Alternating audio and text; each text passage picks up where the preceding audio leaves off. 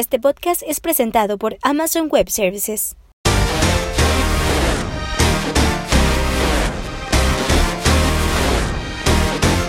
Hola, ¿qué tal? Bienvenidos a un capítulo más de nuestro podcast. Mi nombre es Israel García, soy CEO y cofundador de Startup Links. El día de hoy, para este capítulo, invitamos a una startup peruana liderada por Domenico Bando, una de las mejores fundadoras que he conocido en los últimos 10 meses. Entonces es un gustazo poderla tener acá en el podcast. Nos conocimos por ahí de agosto con una introducción que nos hizo Enzo Cavalier de Startupable y desde entonces Talently, que es la startup que ella fundó, no ha parado de dar buenas noticias. Entonces, para nosotros es un gustazo tenerla por acá en el podcast. Tenemos muchas cosas interesantes que preguntarle. Entonces, Dome, bienvenida al podcast. Un gustazo tenerte por acá. ¿Cómo andas? Muchas gracias, Isra. Hola a todas emprendedores y emprendedores. Eh, Súper feliz de estar eh, pues hablándoles, contándoles un poco sobre mi experiencia y pues espero que eso también les funcione muchísimo con las rondas de inversión subidas por venir. Buenísimo. Pues les adelanto acerca de, la, de Talently, lo que vamos a estar platicando hoy con Domenica. si la siguen en redes o la conocen, saben que recientemente o hace algunas semanas, meses, perdón, eh, ellos levantaron una ronda de 600 mil dólares con varios eh, fondos de venture capital de la región. y pues nada, nos va a platicar acerca de eso cómo le hizo, qué le funcionó, recomendaciones, tips. Así que, Dome, para empezar, cuéntanos un poquito acerca de ti, rapidísimo acerca de tu background y posteriormente si nos cuentas qué es Talently y qué es lo que hacen. Súper. Hola a todos, eh, pues yo, mi background, este es el tercer eh, o cuarto emprendimiento que tengo. Eh, desde que empecé a trabajar en una startup que estaba acelerada en Guaira, me decidía de que lo mío era emprender y definitivamente en tecnología y en startups. Eh, yo tengo un background de administración, pero siempre me apasionó mucho el tema de la tecnología, la industria tecnológica per se y por lo tanto, em, y todos los problemas y los obstáculos que había para que Latinoamérica se posicione como un hub de tecnología para el mundo, incluyendo el tema de soft skills, de inglés, de technical skills eh, y, y, de general skilling. por eso fundamos, yo eh, Roxana y Cristian, eh, que son mis dos co-founders. Talently, nosotros somos una EdTech eh, que prepara a ingenieros en toda Latinoamérica para poder conseguir trabajos remotos internacionales y con eso multiplicar su salario. nosotros tenemos una forma de cobrar única eh, cobramos un, fee de matrícula, pero luego cobramos un, success fee. Por lo tanto, inicialmente invertimos en los perfiles que entran al programa y luego nosotros terminamos eh, pues cargando en la medida en la que ellos consigan un mejor salario. Eh, también somos una HR Tech en el sentido de que trabajamos muy de cerca con compañías y les referimos los mejores perfiles de Latinoamérica para que trabajen en sus equipos tech. Así que más que feliz de más adelante poderlos ayudar a ustedes también a conseguir eh, un equipo técnico sólido, que es lo que cualquier startup necesita para crecer como loca. Buenísimo, Dome, gracias por, por la intro. Y bueno, adentrándonos ya en materia, su ronda fue de 600 mil dólares. Me decías que por ahí hubo representación de cuatro países por medio de los inversionistas que, que participaron. más o menos por ahí de septiembre, octubre, recuerdo que nos dijiste como, oigan, tenemos esta ronda y la vamos a cerrar en seis semanas. Y fue como, ok, interesante propuesta. Prácticamente queremos que nos cuenten cómo lo hicieron. Para eso vamos por partes. Primero, ustedes ya habían levantado antes una ronda de inversión Ángel y habían pasado por un proceso de aceleración, ¿cierto? Sí, no, no sé cómo lo hicimos tan rápido, eh, sin tener tanta experiencia levantando antes, porque antes solo em, habíamos levantado plata de 500 Startup, de UTech Ventures y de Enzo, nuestro primer ángel, eh, que después es un gran amigo mío, entonces eh, digamos que no tuve toda la complejidad de seguir un proceso de fundraising per se. Eh, ese es un poco lo que habíamos hecho antes y luego ya esta ronda que al final terminó siendo de 700 mil. Órale. Va, va, gracias por el update. Cuéntanos lo que se pueda. Yo te tiro preguntas, tú me dices se puede, no se puede. Haciendo zoom más bien en esa parte antes de cómo se prepararon de, maneras, de manera sencilla. O sea, yo sé que hay una lista de documentos grandísima que, que hay que tener, pero de manera resumida, ¿cómo se prepararon? Realmente es más sencillo de lo que parece. O sea, la lista de documentos ya te la va a pedir el fondo cuando haga el due diligence y idealmente tú tienes una gran parte preparada y, y, realmente la vas a tener preparada porque en el camino del fundraising te, la van, te van a ir pidiendo esas cosas y tú las vas a tener que sacar, pero lo que necesitas al inicio es tan simple como un buen pitch deck. Eh, normalmente veo que emprendedores tienen un pitch deck corto, que es el que mandan, y un pitch largo, no, perdón, un pitch corto que es el que presentan y un pitch largo que es el que mandan después de las reuniones. Yo solo tenía uno, empezó teniendo 10 slides y terminó teniendo como 20 entonces ya conforme como pues empezaba a pitchar más, ya sabía qué preguntas me iban a hacer, entonces ya tenía como más eh, backup eh, slides, pero al inicio no es necesario que tengas ese mega pitch hecho, eh, lo vas a ir armando conforme tengas la práctica. El segundo y el más importante es el modelo financiero. Como les dije, un modelo financiero a dos años que sea pues bastante ambicioso en las proyecciones, pero muy realista en los gastos. Creo que lo que nos pasa mucho a emprendedores no, no tan experimentados en fundraising es que tus números suben así y tus costos están así. Y es como, no, o sea, si, tú, si tú, son así, tus costos probablemente van a ir así. Entonces es como muy importante tener eh, pues ese conocimiento, ¿no? De tu propio negocio. Creería que esas dos son las partes más importantes. Hay otras que te pide la gente, o sea, como, pues no sé, tener un one pager, tener los estados financieros actualizados, tener un data room. Eh, yo creo que lo único siguiente más importante es el data room, que es un lugar donde tienes puesto toda la información. Yo hice un data room súper visual en Notion eh, y ese me sirvió demasiado para cerrar ángeles, como demasiado, este, porque es como que decían, wow, nunca he visto algo así y como realmente no era nada del otro mundo, solo estaba bonito, ¿no? Este, y con fondos realmente no te suma tanto porque los fondos te van a pedir su propia agenda de, de, checklist, eh, de cositas. Eh, y creo que varía mucho de uno al otro, pero lo que siempre he visto que te piden es el tema del competition mapping. O sea, todos quieren saber quién es tu competencia, cómo vas a ganar, eh, cuál es tu propuesta de valor, cuál es tu diferencial, eh, cuál es la diferenciación de tu tecnología. Y más allá de eso, o sea, algunos te piden, esos creo yo que son los fondos más anticuados, que te piden como exit strategy. Ok. Em, porque creo que al, en, al levantar una seed o una pre-seed, exit strategy es como no es muy claro. más bien es parte del trabajo de del fondo ayudarte a encontrar eso. Ok, buenísimo. Oye, ¿cómo construyeron ese, ese pipeline de inversionistas? Si nos puedes contar si ya los traías, si platicaste con ellos antes o fue de directo al grano de cero a quiero levantar inversión contigo. Super, ya teníamos dentro del pipeline a 50 más o menos inversionistas, que es el tipo de persona, la gente que conoces dentro de tu primer año de emprendimiento.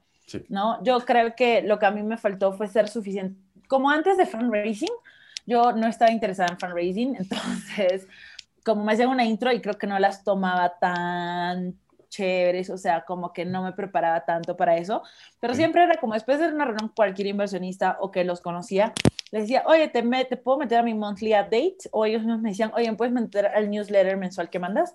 Yo era como, sí, entonces a todos los metía simplemente. Eh, yo usaba Active Campaign, que es el CRM que uso para mis clientes, lo utilizaba también para, para inversionistas. Entonces, este, si quieres, los puedo mostrar ahorita. Creo que lo que se hizo muy bien es tratar el proceso de fundraising como un proceso de venta. Entonces, eh, yo lo que hacía era, eh, tenía conectado el pipeline de inversionistas, o sea, como, ahorita lo vamos a ver, ¿no? Sí. Este, esta organización al newsletter y todos los meses le llegaba a todos. Pero cuando ya comencé a hacer el proceso de fundraising, era como ya yo buscaba conocer a más gente y a todos meterlos como loca al update mensual o tratar de recordar mensajes que había intercambiado antes con gente. Miren, ese es el, el CRM que yo uso para clientes. O sea, si se dan cuenta, todo esto son eh, ventas de, de clientes. Pero si le das acá fundraising, tengo lo mismo, pero para fondos, ¿no? Entonces tengo acá, eh, pues todos los fondos que había que hacerle follow-up, los que estamos en evaluación, los que tenían un interés como ligero, no tan fuerte, los que están llevándonos a comité, los que son, terminaron siendo inversionistas, con los que no hubo fit, o los que no estuvieron interesados. O no, esos son los que yo no estuve interesada y esos son los que ellos no estuvieron interesados. Entonces, em, creo que esto nos ayudaba porque era, o sea, nos, nos ayudaba mucho tener todo registrado. O sea, yo entro acá y veo todo lo que hablé con este inversionista, ¿no? Eh, ¿Quién era él? ¿En qué invertía? ¿En qué hacían cheques de 100 mil dólares? Entonces yo tengo como todo esto registrado y cada vez que ya estoy lista para mandar una campaña, ya todos estos automáticamente, los que yo he puesto, les puse una automatización para que los metan a la campaña de inversionistas. Vale. Y pues es todo muy fácil. Una vez que ya te acostumbras a hacer monthly updates, simplemente como que le das eh, duplicar y ya se los mandas a todos. Entonces, creo que básicamente es tener muchas reuniones, o sea, estar muy abierto. Ah, otra cosa es que nos bajamos el, el Excel de directorio VC Startup de, de Startupable y eso nos permitió como hacer el, scraping de fondo, o sea, como, oye, todos están dentro de su tesis y luego de eso, em, eh, luego de entender eso, ver quién me podía hacer la intro. Normalmente eran, normalmente eran founders dentro de su portafolio que yo conocía, ¿no? Sí, ¿Con cuántos fondos los que nos conectaron? Mira, Santiago Zavala nos decía siempre, oye, para hacer una ronda tienes que juntarte con 100 personas, ¿ya? Y eso es muy importante. normalmente no necesitas juntarte con esas 100 personas, pero es un mindset. Es el mindset de me voy a juntar con 100 personas y hasta que no le con esas 100 personas no me voy a rendir, porque creo que es muy fácil rendirte. Este, yo ya yo me rendí cuando em, empecé a levantar plata contra 500, porque es como, ay, no, ya. Mm, o sea, no. Pero es porque me junté con 10 fondos y ya pensé que, pucha, como ninguno de ellos quería, como que nadie nos quería, ¿no? Y en esta sí, digamos que me junté con 70 y al final sí se logró mucho interés. Pero es eso, ¿no? O sea, júntense con 100 y hasta que no se junten con 100 no pueden estar desanimados, ¿no? De, de la ronda que están levantando. Justo como decíamos al inicio, fueron seis semanas, ¿cierto? Que fue, te digo, tú me dijiste, oye, traigo esta ronda y la voy a cerrar en X tiempo. que para más, el tamaño... fue como en dos meses, sí, fue un poco más. Bueno, seis, ocho sigue siendo un tiempo bastante, bastante bueno como pues, de cero a, cerrarla. ¿Puedes contarnos acerca, ya metiéndonos un poco durante la ronda, su lead investor fue Alaya Capital, eh, más adelantito vamos a platicar con ellos. ¿Podemos saber valuación de esta ronda? Sí, claro. Este, nosotros empezamos con una valuation de 3 millones y los últimos inversionistas ya entraron con una valuation de 5. Igual no es algo que recomiendo, es algo que yo tomé como decisión. Ah, o sea, ya, primero, primero, ¿por, ¿por qué el cerrar la ronda tan rápido? Porque aproveché mucho mis tres únicos inversionistas. O sea, yo solo tenía tres inversionistas, que no es como wow. O sea, normalmente una startup que lanza una pre tiene, no sé, cinco, seis, pero yo tenía poquitos, más, ¿no? Yo tenía poquitos y esos tres, o sea, UTEC me trajo el 60% de la ronda, 500 trajo el 25% de la ronda, Enzo trajo el otro 10% de la ronda, entonces como que ellos me hicieron intros, esas intros son las que más pesaron. También tengo otro amigo emprendedor que me hizo un par de intros que, llevaron inversión, eh, pero básicamente eso, ¿no? O sea, rely en tus propios inversionistas y también amigos emprendedores que ya tengan inversionistas. Ok, buenísimo recordando el número, traían más o menos en diciembre, que fue a Prox cuando ya se cerró, 40 mil dólares de, ventas mensuales, ¿cierto? Sí. Empezamos con, eso, que eso también nos ayudó mucho. Nosotros abrimos la ronda cuando veníamos 25 y la cerramos cuando estábamos entre el 5 y 40. Entonces, como que ese crecimiento muy rápido durante la ronda, porque vas a estar hablando con un inversionista, digamos, en octubre y en noviembre siguen hablando para que te meta plata, pero en noviembre te va a decir, oye, ¿cómo te fue este mes? O sea, lo primero que te va a decir el primer día de noviembre es, ¿cómo te fue este mes? Tú lo que tienes que decir es, wow, crecimos todo esto, nos fue súper bien. Entonces siempre tienes que dar full encouraging news. Tienes que estar mentalizado y tienes que tener mentalizado tu equipo que en el tiempo en que tú estés buscando la ronda, para que cierre rápido, todos los, todos los meses tienen que dar buenas noticias. Si no, it's not going to work. O it's going to take more time. no es que no va a funcionar, sí. Ok, buenísimo. creo que un dato importante de comentar aquí, ah, o bueno, si sí aplica, creo que sí va al contexto. Su empresa, la empresa de ustedes es una C Corp, ¿cierto? Sí. Ok. Pregunta, ¿crees que si no hubieras tenido esta C Corp se hubiera complicado como que hubieran entrado todos por la variedad de países donde levantaron? Sin duda, sí, sin duda. O sea, entiendo que ahora lo que está, lo que es mejor es en un LLC, como no sé nada de esto, realmente deberían investigar cada uno por su cuenta, eh, pero simplemente, em, pero, pero si no tienes una estadounidense, creo que va a ser difícil que, por ejemplo, los que tienen SAPI vayan a levantar más allá de México, ¿no?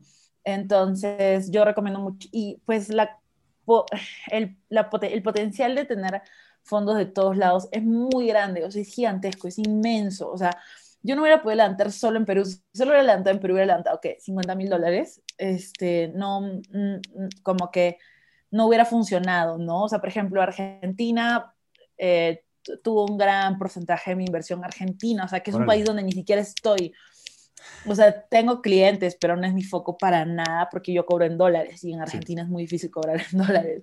Entonces, este, yo creo que es muy importante abrirse y tú quieres tener inversionistas sofisticados dentro de tu cap table porque eso luego te va a abrir más puertas, te va a ayudar a entender el VC game en Estados Unidos, que es algo súper importante de entender porque eventualmente las rondas en Latinoamérica tienen, o sea, más allá de la serie, creo que es imposible levantar en la TAM. Entonces, es súper importante que conozcan el VC Game en Estados Unidos y para eso necesitan inversionistas sofisticados que también como entiendan ese mercado, hayan trabajado ahí y normalmente lo vas a encontrar fuera de tu, de tu país local, ¿no? Igual México hay muchas oportunidades, pero es muy importante que también tengan otros inversionistas internacionales. ¿Nos recuerdas quién invirtió en, en esta ronda? Ya dijimos de Alaya Capital. Sí, sí, sí, sí, sí. Este, sí, tuvimos varios inversionistas en esta ronda. Tuvimos a Alaya, eh, que es un fondo argentino, pero con presencia en Chile. Tenemos a Mr. Pink, que también son argentinos. Tenemos a Avalancha, que son mexicanos. Tenemos a Winnipeg, que son peruanos. Tenemos a Potencia, que son estadounidenses. Tenemos a Empetra Fund, que son estadounidenses y mexicanos. Sí, ellos. Buenísimo. Muchas gracias por, por el detalle. Algo complicado que nos quieras compartir acerca de esta ronda, o si es que hubo algo que dijeras, esto estuvo como medio complicadito, lo resolvimos de esta manera y creo que es bueno que lo sepan allá afuera. Sí, es muy importante que sepan que es que esto no es tanto, no es solo mi experiencia, porque yo creo que me tuve, tuvimos mucha suerte con, con Alaya, ¿no? Pero eventualmente cuando ya hables, o sea, ya, primero lo primero, ¿no? No necesitas, normalmente una seed no necesitas un lead. Como que si tienes un lead, es chévere. Si no tienes un lead, y tienes tres, cuatro fondos dentro con tickets de 100, 200, 300, también puede funcionar. ¿no? Entonces, no se obsesionen con el IT, porque creo que cuando empiezas a buscar, como te, te empuja mucho a obsesionarte con el tema elite, y, y, creo que no, creo que es importante cerrar todo lo que puedas, porque mientras más validación tengas, el lead va a llegar más rápido o vas a cerrar sin necesidad de tener un lead. Y todo, se, todo lo firman con safes. Y los safes lo más estándar posible todo fondo va a quererte hacer firmar una, un safe modificado y no sé, que tengan un abogado para hacer preguntas en todo el momento, porque el fondo va a aprovechar todo lo que pueda aprovechar eh, en momento de negociación del el hecho de que los emprendedores no están bien informados y no están suficientemente educados en estos temas. Entonces, tengan un abogado todo el tiempo a lo largo del proceso con quien vayan a rebotar eso si tienes un lead y te hace un term sheet, tienes que ir con el abogado a negociar punto por punto y entender qué quiere decir cada uno de los puntos, porque no todos somos, muy pocos somos abogados y no entendemos la mayoría de cosas que tenemos que firmar. Entonces, estar muy bien asesorados. Eh, lo único que yo creo que fue un poco difícil es esa parte de la negociación de ciertos términos al final, ¿no? Creo que a nosotros nos aceptaron el CAP y todo, pero muchas veces los leads se creen los dueños del universo y es como, ah, está bien que haya cerrado a esta evaluation con otros fondos, pero yo quiero esta otra evaluation porque yo soy el lead y estoy metiendo más plata y soy más importante que otros. Y eso te lo hacen hasta los que no son importantes. O sea, este, incluso los que te meten un ticket chico es como, ay, pero soy súper importante y tengo demasiadas conexiones. Todas las conexiones que necesitas yo las tengo. Es como, no. O sea, hasta ahora no he tenido un solo inversionista y he tenido como bastantes que son chéveres, que es como que te solucionen un problema súper clave de negocio. O sea, más allá de intros en fundraising y una que otra intro que te va a ayudar, ninguno es game changing y ninguno le tienes que aceptar las condiciones que se le dan la gana porque son el VC más importante y chévere del mundo, porque normalmente no lo son.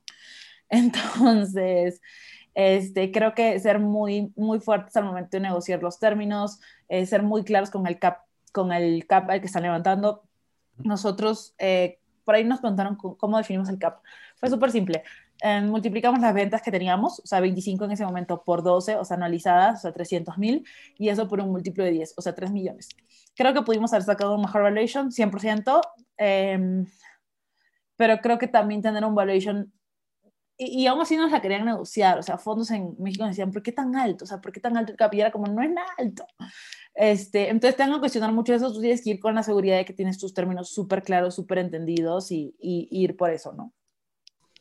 Sí, algo que me parece súper importante es que tú nos explicaste con números cómo calculaste eso. Muchas veces creo que los founders hacemos esto, ¿no? para calcular nuestra evaluación, que tal vez al inicio funciona, pero ya una startup, eh, pues comenzando a ser madura y por el tamaño de ronda y por con quién quería levantar, pues sí necesita tener este tipo de, de estructura. Bueno, nos preguntan que si puedes, porfa, repetir cómo, cómo, eh, cómo calculaste la evaluación. Súper, analizas tus ventas, ¿qué quiere decir? Las ventas del último mes, las multiplicas por 12. Digamos que estamos en diciembre y diciembre cae tus ventas, entonces multiplicas las de noviembre por 12. O sea, una, las, en general. Este, último mes por 12, o sea, por 12 meses, que quiere decir que las analizas. Entonces yo vendía 25 mil dólares, entonces analizado por 12, ya eran 300 mil dólares. Entonces a eso le multipliqué un múltiplo de 10. Los múltiplos pueden variar muchísimo, o sea, todos te van a decir, oye, a mí me dijeron, oye, pero en EdTech los múltiplos son de 5, son de 4, y era como, o sea, compañías en, en bolsa, en IPO, ¿no? Entonces es como, no, o sea, para una seed pre-seed, 10 es un múltiplo bastante estándar, razonable, como que usen eso eh, y defiéndanlo. Eh, o sea, lean mucho para poder defender ese múltiplo de 10 y, y creo que esa es una evaluación como pues estimada. Hay cosas que te pueden subir mucho la evaluación, como ir a, programas de aceleración como los de Y Combinator, em, este, ser un second time founder, eh, cosas en general que te suman, pero en general pues la fórmula es bastante así, no hay mucha ciencia. Lo que aprendí en fundraising es que no hay mucha ciencia. Todo es mucho que tanto le haces creer al inversionista que vales lo que tú quieras. O sea, en las últimas conversiones que he tenido era como, oye, mi valuation es 5. Y tú crees que me preguntaban cómo calculas eso. Es como, no les importa, o sea, como que te creen, ¿no? Sobre todo los últimos en meter ticket, es como, ya que tanto te van a negociar, o sea, no, no se pues puede, ya, ¿no? Ya está vendida con otras personas, no hay manera de todos modos, aunque quisiera. Exacto. Ok, buenísimo.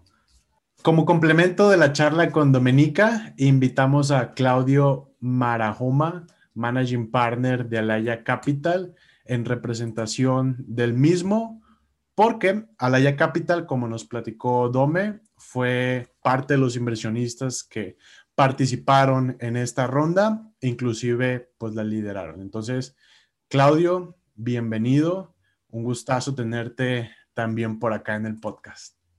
Muchas gracias por la invitación, muy, muy feliz de participar y tratar de contribuir ahí un poco con el ecosistema ¿no? y futuros emprendedores que tengan ganas de, emprender y de levantar capital. Así que a tu disposición. Gracias por invitarme. No, hombre, a ustedes, y créeme que no es un poco, es un mucho lo que vamos a, a compartir aquí. Prácticamente, y bueno, primero cuéntanos rapidísimo acerca de ustedes, de Alaya. Eh, las startups igual pueden consultar su información en, la sección de River Speech, fondos de inversión, pero igual de tus palabras, si nos refrescas la tesis de Alaya, porfas. Muy, muy rápido. Bueno, Alaya es un fondo creado por emprendedores para emprendedores. Este fondo fue fundado hace ya 10 años por un par de emprendedores digitales de argentinos que básicamente se dieron cuenta de todo lo que estaba pasando en este mundo del startup y, decían, bueno, nosotros que ya pasamos por esto de emprender, tratemos de no solamente invertir, sino también apoyar al futuro talento digital que va ocurriendo en la región. Y así ya ha montado dos fondos de inversión, eh, como digo, que es de emprendedores para emprendedores, porque básicamente todos los que trabajamos en el fondo, como también los inversores en el fondo, son, son justamente ex, ex emprendedores digitales de, compañías como Mercado Libre, Despegar.com y, y, otras. Nuestra tesis de inversión va básicamente en, startups en fase seed eh, y serie A, de Latinoamérica de habla hispana, nos enfocamos en invertir, nosotros hablamos desde de, Miami para abajo, Miami, Colombia, México, Centroamérica, Perú, Ecuador, Chile, Argentina, Uruguay. todo lo que tenga que ver con habla hispana, ¿no? Ese es nuestro, nuestro foco. Y nos gusta invertir sobre todo en compañías que ya tengan tracción, que ya tengan ventas, que, que, busquen escalar, ¿no? Que busquen llegar a un siguiente nivel. Y nos hemos especializado sobre todo en compañías que están en ese momento que le está yendo muy bien a nivel local y quieren eh, abrir un siguiente, un siguiente país, un siguiente mercado. Entonces nos hemos enfocado bastante en ese segmento de, de ser parte de la ronda que justamente busca eh, hacer un, aún más grande la, compañía. Nosotros hablamos de buscar, en, ojalá, multiplicar por 10 en dos años lo que actualmente tengas. ¿no? Esa es nuestra, nuestra filosofía un poco. En cuanto a, lo, a la fase, como te decía, eh, cuando es una inversión en etapa seed, en etapa semilla, podemos ser lead investor, como fue por ejemplo el caso de, de Talently, o si es una serie A, podemos ser followers, nos sentimos cómodos siendo followers perfectamente, em, poniendo 500 mil dólares, 600 mil dólares, eh, que es nuestro ticket promedio de, de, inversión. Nos encanta coinvertir, hemos coinvertido con muchísimos fondos de la región, creemos que eh, es súper bueno complementar los esfuerzos con otros fondos. Y en cuanto a sectores, somos bastante agnósticos, nos metimos en todo tipo de empresas, mientras, siempre y cuando sea digital, de tecnología, ¿no? que, es nuestro foco. Eh, lógicamente hay algunas, em, algunos rubros que dependiendo del momento empiezan a estar un poco más hot, empezamos a mirar un poco más, como por ejemplo hoy día la educación, ¿no? todo el tema de trabajo a distancia, todo el tema de transformación digital, pero también estamos en fintech, tenemos algunas empresas de de salud, otras en Insurtech, en, en, en, agricultura, tenemos un poco de todo. Así que es un poco la tesis de nosotros. Buenísimo, Claudio, gracias por, por la intro. Yéndonos al tema, ustedes invirtieron en Talently como líderes de esta ronda, nos comentaba Dome, de 700 mil dólares. Nos gustaría que nos cuentes desde su perspectiva, ¿cómo vivieron ese, ese proceso? O sea, llega Dominica, ya la conocían, la conocían desde cero, y cómo fue ese proceso? Es decir, va, invertimos en este startup, nos gusta lo que están haciendo. Mira, generalmente el caso tanto Talently como las otras seis inversiones que hicimos el, año pasado y la que estamos haciendo ahora por cerrar ahora durante, estos meses, el proceso ha sido relativamente similar. Básicamente yo hoy día estoy buscando activamente startups a nivel de, toda la región. Eh, ahí el tema de la pandemia incluso nos ha favorecido porque no hay que viajar y tú puedes hacer todo desde casa, así que básicamente un, un emprendedor peruano tiene las mismas posibilidades que un emprendedor ecuatoriano, que un colombiano, porque es por Zoom, ¿no? Y, y donde esté sentado termina casi siendo una anécdota.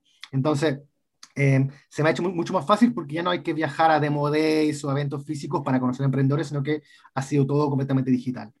En este sentido, yo, en el caso, por ejemplo, de Talently, los conocí a través de la incubadora que, en la que ellos habían, la aceleradora, que es Tech Ventures, en la que habían sido participando.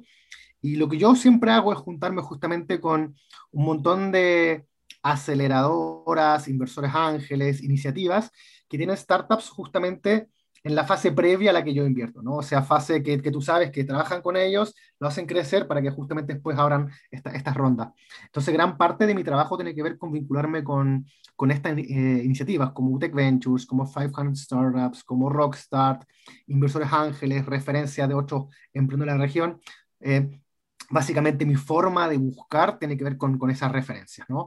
En el caso de, de Talently fue a través de UTEC Ventures que me presentó todo su portafolio, lo miré rápidamente, dije, mira, me, me, me gusta, me interesa ese, ese, ese, eh, así que seleccioné a cuatro, hablé con los cuatro, escuché sus pitch, me encantó lo que estaba haciendo Talently, profundizamos con, con, con Doménica y con su equipo, hicimos ahí un, un breve proceso de due, de due diligence, eh, lo llevamos a nuestro comité de inversión, terminado el comité de inversión, eh, mandamos el, el term sheet, ¿no? el término de acuerdos a, a Doménica, negociamos ahí un poquito, un poco más para acá, un poco más para allá, típico, típico juego que se realiza una vez que, una, vez, una vez que ya se tiene una intención de, de, invertir, y ya está, invertimos. Y todo eso yo creo que fue en menos de dos meses, dos meses y medio.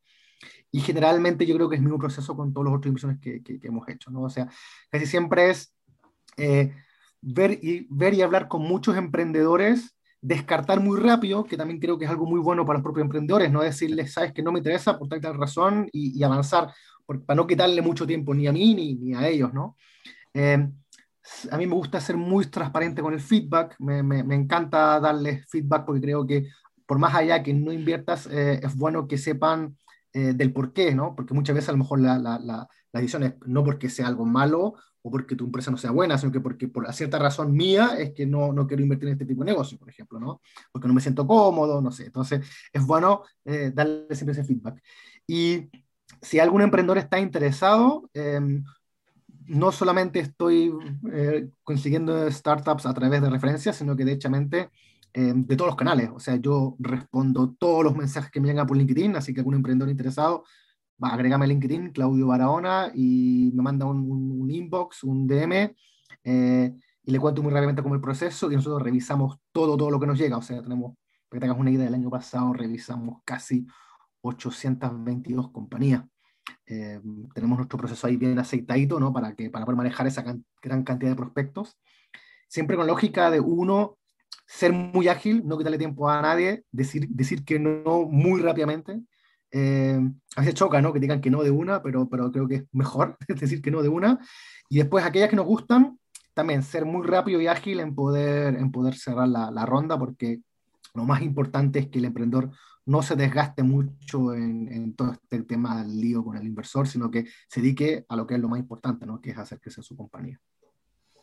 Sí, justo esto que mencionas nos los comentó inclusive uno, uno, de los fundadores, ¿no? Nos decía de que, oye, pues valoro más que me respondan rápido, a inclusive aunque me digan que no y que me den feedback. Son como cosas súper no sé, súper importantes o que, que, están valorando bastante los, los, los founders y como dices, ¿no? El tema del tiempo que le inviertes, pues es oro para ellos, tanto para ustedes. Y, y, y fíjate que eh, es algo, no sé si es algo muy latino, pero en Latinoamérica somos malos para decir que no, no, Somos muy malos para decir que no. Somos muy malos de peloteamos y peloteamos y peloteamos y al final nunca te decimos nada y tú como que infieres un no. Eh, somos muy malos para, para, para, para, responder un correo de una con, con, una con, una línea, somos malos para responder un LinkedIn. Eh, si tú miras hoy día cómo funciona el, el, el ecosistema norteamericano, el ecosistema europeo, es súper transparente, te responden de una, te dicen no por tal razón, eh, bueno, ya está, te, te contestan, ¿no? Eh, y yo creo que es un poco algo que tenemos que empezar a cambiar en la cultura latina, tanto los inversores como también los emprendedores, ¿no? De, de contestar, de contestar y decir que no cuando corresponda. Yo creo que es una súper buena práctica, eh, porque el, el, día de hoy eres tú a lo mejor el que contesta y dice que no, y mañana eres tú el que quiere que te digan que no. Entonces, la, vida da muchas vueltas, ¿no? Entonces, yo creo que eso es una, una buena práctica que ojalá todos, todos hicieran, tanto emprendedores como, como inversores, como cualquier profesional. Sí, de hecho, una pequeña anécdota, platicaba con uno de nuestros mentores que es un, un VC, nos decía, no sé si yo soy demasiado buena persona o los demás son muy malos, porque yo les contesto a los founders en menos de 48 horas y casi casi me dan las gracias, o bueno, más bien me dan las gracias y casi casi me invitan a su empresa solo por eso. Entonces, como, ok, hay bastante sí. trabajo por hacer en algo tan Al final sencillo. el venture capital y, y el startup y el emprendimiento es un es un negocio de personas, ¿no? Sí. Eh, todo es relación de personas. Y yo creo que nadie puede tener mucho éxito si eres un eh, inserte aquí garabato, ¿no?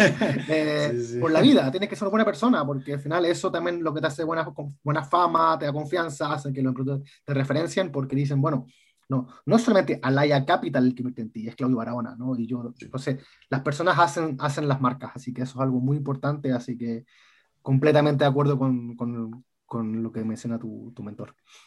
Buenísimo. Volviendo un poco con acá con, con Talently, ustedes como lead investor, ¿qué cambió comparado con si no lo hubieran sido? O sea, la pregunta va para que uh -huh. los fundadores puedan tener muy clara esa percepción de, oye, pues eh, un inversionista que sigue a un lead actúa de esta manera y un, y, un, y un líder te va a pedir tal vez más cosas, un proceso más robusto, primero hablas con este y después con los demás. O sea, si nos sí, complementas sí. esa parte. Mira, yo creo que, y, y, es algo que los emprendedores pocas veces, bueno, no saben porque no, no han enfrentado el proceso muchas veces, ¿no? Pero yo recomiendo siempre partir buscando tu lead investor. Eh, o sea, obviamente vas a hablar con muchos inversores, ¿no? Pero en la primera conversación, pregúntale, Claudio, eh, ¿esto te hace sentido tú liderar esta ronda, sí o no? no? O sea, es una pregunta que puedes hacer válidamente. ¿Por qué? Porque si alguien te dice, no, mira, sabes que yo prefiero, lo encuentro interesante, lo quiero evaluar, pero no sé si ser líder, tú a ese ponlo en tu pipeline como un hold, ¿no? Standby. Y dedícate a buscar el líder, porque con el líder eh, es con quien tú al final vas a negociar las condiciones, ¿no? El líder es el que te va a dar como ese signo de aprobación y el que te va a decir, mira, ok, perfecto, la inversión es de tal, de tal magnitud, estas son las condiciones, este es el valuation, qué sé yo, bla, bla, bla, listo. Una vez que tengas negociados con el líder, eh, los otros fondos no, no, pueden meterse a cambiar mayoritariamente eso. A lo mejor quieren sugerir alguna, alguna particularidad y todo, pero también le haces el trabajo mucho más fácil a, a un follower. ¿no? Eh, ser follower es bastante cómodo, por eso yo también soy follower en Series A, porque básicamente te, llegan el, te, ponen el deal ya en la mesa y, y tú sabes, ok, lo tomo o no lo tomo, no tengo que entrar a negociar, no tengo que empezar a decir, oye, el valuation es el que es, pero ¿cómo se le ocurre está caro? Bueno, es más fácil. Yo soy el follower, y, tú en este caso eres el, el lead investor, digo, bueno, el valor lo puso, lo puso mi amigo acá, no lo puse yo, así que ya está, eh, me, sumo, ¿no? Y algo que también es divertido y que le pasa a un montón de empresas en las que he estado como lead investor, es que yo le digo, mira, ¿cuánto tienes hoy día de, de, de, cuál es tu ronda? No, 700 mil, ¿vale? Si yo te pongo 300 mil, que es menos del 40%, ¿vale? Puedo ser el lead investor y probablemente al yo entrar, se te van a abrir otras seis puertas y vas a juntar los 700 mil. Entonces no te estreses con, buscar 700 mil dólares con un fondo, sino piensa quién puede ser el aportante mayoritario en esa ronda. A lo mejor 400 mil, 300 mil, 500 mil. Cuando tengas ese lead investor, créeme de que los otros va a ser muy fácil y muy rápido que se sumen. Ocurrió, de hecho, en el caso de Talently una vez que nosotros dijimos, ok, vamos y vemos el term sheet, un par que estaba medio indeciso dijo, la, listo, ya voy. ¿No? O sea, estaban ahí indecisos que no sabíamos que sí, pero una vez que dijimos, vamos, me llamamos por teléfono y me dijeron, Claudio, ¿por qué vas? Voy por esto, por esto, por esto. Esas son las condiciones. Ah, ya, vale, listo, ¿no? Y a la semana se sumaron. Y eso ocurre un montón, ¿no? Ocurre un montón de que gente que está medio indecisa, cuando ve que otro va, dice, uy, mejor me meto ahora porque me gustaba, y ya hay alguien que negoció todo, entonces me la hace mucho más fácil. Entonces, recomendación para los emprendedores, eh, enfóquense en el lead investor. Enfóquense en el lead investor y búsquense un buen lead investor, alguien que, le, alguien que realmente le, le suma y, que, encuentren que tengan una sinergia eh, espiritual, para llamar de alguna forma, ¿no? ¿no? ¿no? a cualquier tipo solo por el monto, sino que busquen a alguien que realmente eh, sientan que, que quiere compartir el sueño con ustedes. Justo, me quedé con, con, esto que dices, ¿no? De repente, pues nos quedamos en que, ah, necesito dinero, pero dejamos de lado un poco la parte humana de que, oye, pues me estoy asociando y esto va para 3, 4, 5, X años o tal vez se muere el proyecto. Entonces, por lo menos que me pueda tomar una cerveza con mi inversionista y que la pase bien, ¿no? Además de pues, tomar su dinero, claro. Totalmente, yo, yo siempre le digo a todos los emprendedores eh, de que esto es un matrimonio, o sea, tú te vas a casar conmigo. puede ser, puede ser que yo pase contigo más tiempo que tu esposa. es correcto. Fuera de broma, ¿no? Eh, eh, y tú lo vas y te casas con cualquiera que pillas por ahí. ¿Te imaginas, entras a un bar y dices, ah, tú, casémonos? Sí, ¿por qué? Porque te ves bonito. No, tiene que haber una, una, una, un feeling. No estoy diciendo de que sean amantes y estén completamente enamorados, pero tiene que haber un feeling, porque vamos a hacer un matrimonio por los próximos 5 o 10 años, eh, y no hay nada peor que casarte con alguien que en realidad piensa completamente con a ti, ¿no? Porque ahí empiezan los problemas. Y después ya no hay forma de, volver atrás, ¿no? Porque tú, estás casado. Y, y, y mi recomendación es, eh, para los emprendedores, cásate con alguien que te convenza, que te dé buen feeling. Si tú te das cuenta de que no te da buen feeling el tipo, por más que te ponga un cheque en la mano, que lo que te estoy diciendo es súper difícil de, hacer, ¿no? Decir, oye, me, está pasando un cheque, pero... De rechazar dinero. Me, cae, me cae horrible, no lo soporto. la recomendación es no aceptar el cheque. Esa es la recomendación, no aceptar el cheque, porque si no lo vas a pasar re mal, ¿no? Em, y al, al, al, revés también, o sea, yo como VC también necesito buen feeling con el emprendedor. Creo que tengo cinco o seis casos de, de emprendimientos que son muy buenos negocios, Uno, de hecho, está valorizado ahora por muchísimo dinero y tú podrías decir, uy, ¿por cómo te lo perdiste? Pero es que yo el tipo no lo soportaba. Eh, y, y, y, al final esto es mi trabajo, entonces yo no, no quiero estar mis próximos 10 años en reuniones y tratando de hablar con alguien todos los días si no nos soportamos, ¿no? Entonces, sí. en, en esos casos yo prefiero pasar y a lo mejor perder una muy buena oportunidad eh, versus el agrado de, de, trabajar con alguien que te dé buen feeling por los próximos 10 años. ¿no? Entonces, esto es algo que no se ve en un pitch deck, ¿no? No, no, no está ahí en una slide, soy buen tipo, no, es algo que es el feeling, ¿no? que la gente a veces lo olvida, la gente piensa que el, el buscar inversiones es mi deck, y no, el buscar inversiones es el feeling que tú generas con la persona que está al frente. Justo, parece cliché, pero 100% verdad. Y ahora es más raro todavía, ¿no? Por Zoom, conocer a las personas así. Antes era un poco más simple, no te llevas de cerveza. Como... Yo siempre, antes de invertir o firmar, me iba a cenar con, con, con los fundadores, ¿no? Eh, a veces el alcohol ayuda, pues esta cosa. Ahora es más difícil por, por, por, Zoom, ¿no? Es más difícil, pero, pero se puede igual, se puede. Sí, igual, bueno, como comentas, ¿no? Levantas el teléfono, preguntas, oye, esta persona, este emprendedor, ¿qué onda? Más si tienes como comentabas, las relaciones de que, oye, pues yo te 500, ¿qué onda con este emprendedor? Cuéntame más, tú lo tuviste cuatro meses contigo, ¿no? Claro, exactamente. Y, y hay a, a, veces, eso, eso también un consejo hay para muchos emprendedores, es que los detalles importan, ¿ok? Eh, el que yo te mando un correo y tú me lo respondes a las tres semanas, y yo te respondo a las 24 horas, y después me respondes a tres semanas, me, me dice algo, ¿no? Sí. Eh, todos estamos súper ocupados, yo también estoy súper ocupado, pero te respondo el correo a las 24 horas. ¿no? Eh, el que te pida un investor eh, data room y sea súper desprolijo e improvisado, tú te das cuenta, dice, uy, algo te dice sobre el tipo. ¿no? Eh, a lo mejor el tipo es brillante y es un súper creativo y ha inventado una súper startup, pero las formas importan, los detalles importan. ¿no? el que no te escuche a alguien, si tú estás a, a lo mejor yo puedo hablar pescadas, ¿no? Y, y hablo paja. Y, y, y, todo lo que estoy hablando es, pero por lo menos escúchame, ¿no? No lo tomes, no estoy diciendo que lo apliques, es una orden, pero escúchame, o sea, respétame, así como yo te escucho a ti en tu pitch, respétame lo, mi opinión, que puede estar súper equivocada porque es una opinión, ¿no? Y, es siempre subjetiva. Pero hay muchos emprendedores que no escuchan, ¿no? Que, no, que no escuchan y que les gusta solamente hablar a ellos y no eh, tomar feedback de lo que dice el otro. Y de ahí que lo apliques a tu startup ya es otra historia. Pero si vamos a estar casados, vuelvo al matrimonio, eh, esto no puede ser un monólogo, ¿no? No puede ser que solo una pareja esté hablando y el otro tenga que escuchar y, y, y acatar las órdenes, ¿no? Hay que, hay que tener una buena comunicación. En efecto.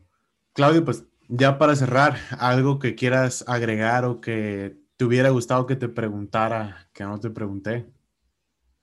Eh, no, básicamente, como yo sé que este, este, esto lo escuchan muchos, muchos emprendedores de la región, eh, alentarlos, alentarlos a, a, seguir emprendiendo, a, a, no darse por vencido, porque yo sé que es difícil, yo también fui emprendedor, eh, estamos en momentos complicados, pero créanme que hoy más que nunca eh, hay más oportunidades para emprender en el mundo de tecnología y digital en Latinoamérica, más, más que nunca me, me, habría encantado a mí hace 15 años tener el ecosistema que, que, que, tenemos hoy día.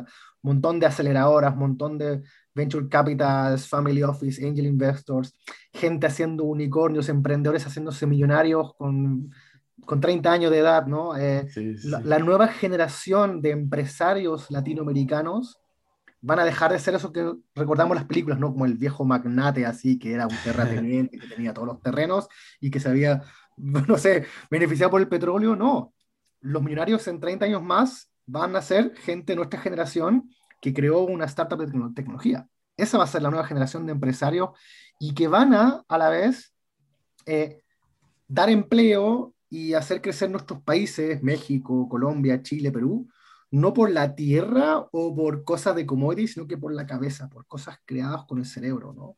Eh, y eso es el futuro, no me queda ninguna duda. Entonces, aliento nomás a todos los emprendedores a, a realmente creer que somos capaces de crear nuevos países y nueva economía en base al conocimiento y no darse por vencido y seguir tocando puertas a los VC, pedirles feedback, entender bien por qué les dijeron que no, darle vuelta, si te das cuenta que ya tu negocio simplemente no da, pivotea, no tengas miedo a, a fallar, no tengas miedo a fallar, pivotea y haz otra cosa.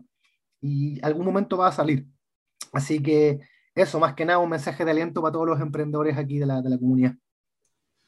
Buenísimo, Claudio. Pues un gustazo haberte tenido por acá, estimado. Gracias por las experiencias, los tips y pues felicidades por invertir en, en Talently. Ojalá que sea un éxito. Muchas gracias y bueno, ya, ya, lo dije, todos los emprendedores que estén interesados me pueden contactar en, en LinkedIn.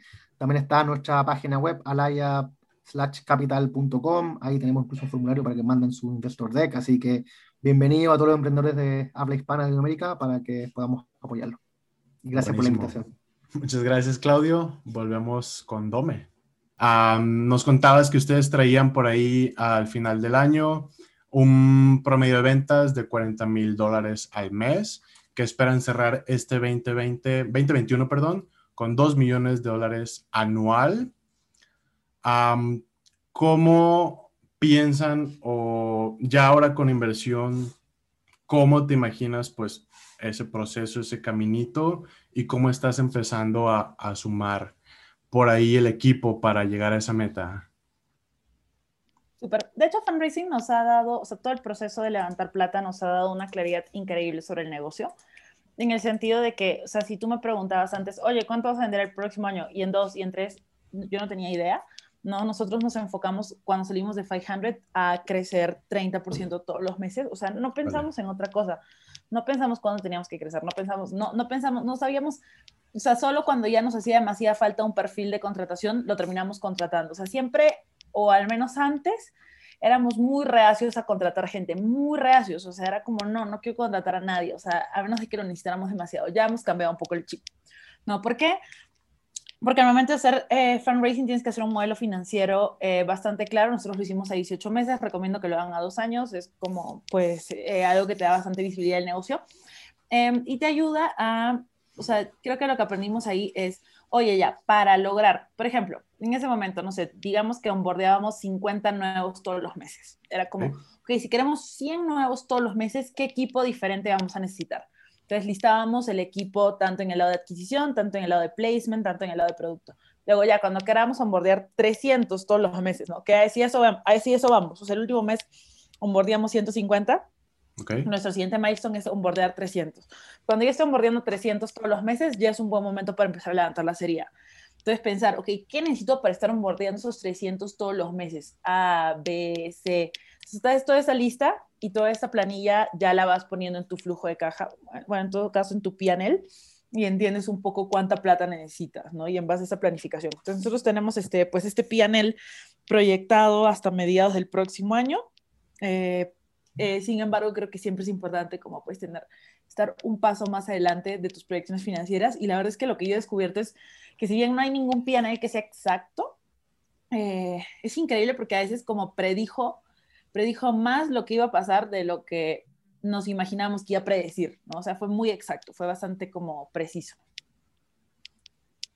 Ok, supongo la chamba que hicieron ahí bastante interesante en detalle, ¿no? Y el tiempo que le metieron como a, esa planeación antes. Sí, sí, sí, sí. O sea, yo creo que para preparar una ronda, o sea, como te digo, ¿no? Nosotros cerramos la ronda como rápido, pero la preparación tomó el mismo tiempo que lo que no tomó cerrar la ronda. O sea, sobre todo el tema del modelo financiero, tener un buen pitch deck, ¿no? Em, tener tus KPIs claros, eh, es algo que, que sí toma una cierta inversión de tiempo, pero que una vez que lo tienes ya todo es más fácil.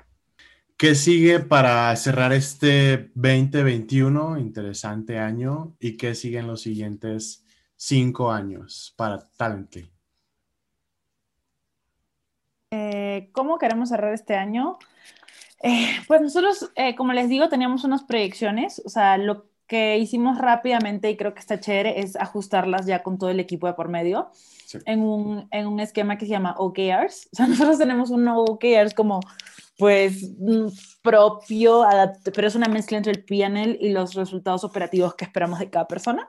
Al menos todos los líderes están súper alineados a ese OKR y es como, le preguntas a cualquier persona como, oye, ¿cuál es la meta admissions? Todo el mundo lo sabe. Oye, ¿cuál es la meta placement? Todo el mundo lo sabe. Entonces, como tener ese, ese PNL interiorizado en tu equipo, obviamente no en forma de PNL, sino en forma de metas más individuales que los puedan relacionar con su trabajo eh, en el día a día. Entonces, eh, eso ya lo proyectas eh, para todos los meses y este año, como le decía Israel, nos gustaría cerrar vendiendo 2 millones de dólares, el último mes vendiendo cerca de 300 mil dólares, una vez que consigamos 100 mil dólares en ventas, vamos a comenzar a levantar la serie A. Em, ¿Y cómo nos vemos en los próximos cinco años? Bueno, pues en Talent nosotros hemos empezado con un programa que hace que desarrolladores de software consigan trabajos internacionales. Pero en cinco años nos gustaría que cualquier persona que tenga una carrera digital pueda trabajar remoto internacional en cualquier parte del mundo, o sea, expandirnos a todas las carreras dentro del ámbito digital. Pero no solo eso, que cualquier empresa extranjera, cuando busque un talento de alta calidad, vea Talently como su primera y mejor opción. Entonces, de alguna manera, oficializar este hub de tecnología para el mundo que queremos construir en Latinoamérica con una plataforma como Talently, que es tanto útil para que el talento se potencie, para conseguir ese trabajo, como para que empresas vengan a buscarlo. Buenísimo, me encanta, me encanta. ¿Algo que quieras agregar que no te haya preguntado, que consideres que allá afuera también debería de saberse? Eh, pues, o sea, de nuevo, eh, volver a resaltar el tema de que hay que, hay que ver el proceso de fundraising como un proceso de ventas, que no hay que desmotivarse si te dicen no al inicio, o sea, que 10 personas te digan que no es nada, tienes que estar hablando con 10 veces más eh, contactos, generar muchas relaciones, ayudar mucho a otros, o sea, ayudar, ayudar, ayudar, porque luego esas personas te van a terminar haciendo intros que no, ni tenías idea, ¿no? Este, hacer tener excelentes relaciones con tus inversionistas, porque ellos son los que te van a poder abrir más puertas que nadie, porque es diferente decir, oye, te presento este amigo que me parece que es chévere, versus, oye, te presento esta compañía que creo que va a ser un negociazo y te demuestro que es un negociazo porque yo ya invertí en ellos. Sí. Este, em, y pues ser muy proactivo en este tiempo, dejar, o sea, tú, tu 80%, el 80% de tu cabeza se va a dedicar a esto, entonces preparar mucho a, tu, a tus co-founders o a tu equipo para que ellos se hagan cargo de la compañía y que tienen que brillar mes tras mes, porque esa es la forma correcta para cerrar una ronda en tiempo récord. Buenísimo, me parece perfecto y creo que nadie, nadie en este podcast había mencionado eso, ¿no? Que cómo juega el equipo, o sea, tus otros cofundadores, a la hora de salir a levantar, ¿no? Que prácticamente, pues, por el tiempo que te consume, ellos se van a encargar, por así decirlo, prácticamente de la empresa por ese tiempo. 100%. Buenísimo. Pues para cerrar el capítulo, Dome, te agradecemos mucho. Esperemos poderlos invitar para su siguiente ronda. Créeme que será un gustazo poder seguir eh, poder seguirles la pista en este, en este camino. Muchas gracias, Israel. hombre, gracias a ustedes y nos vemos muy, muy, muy pronto.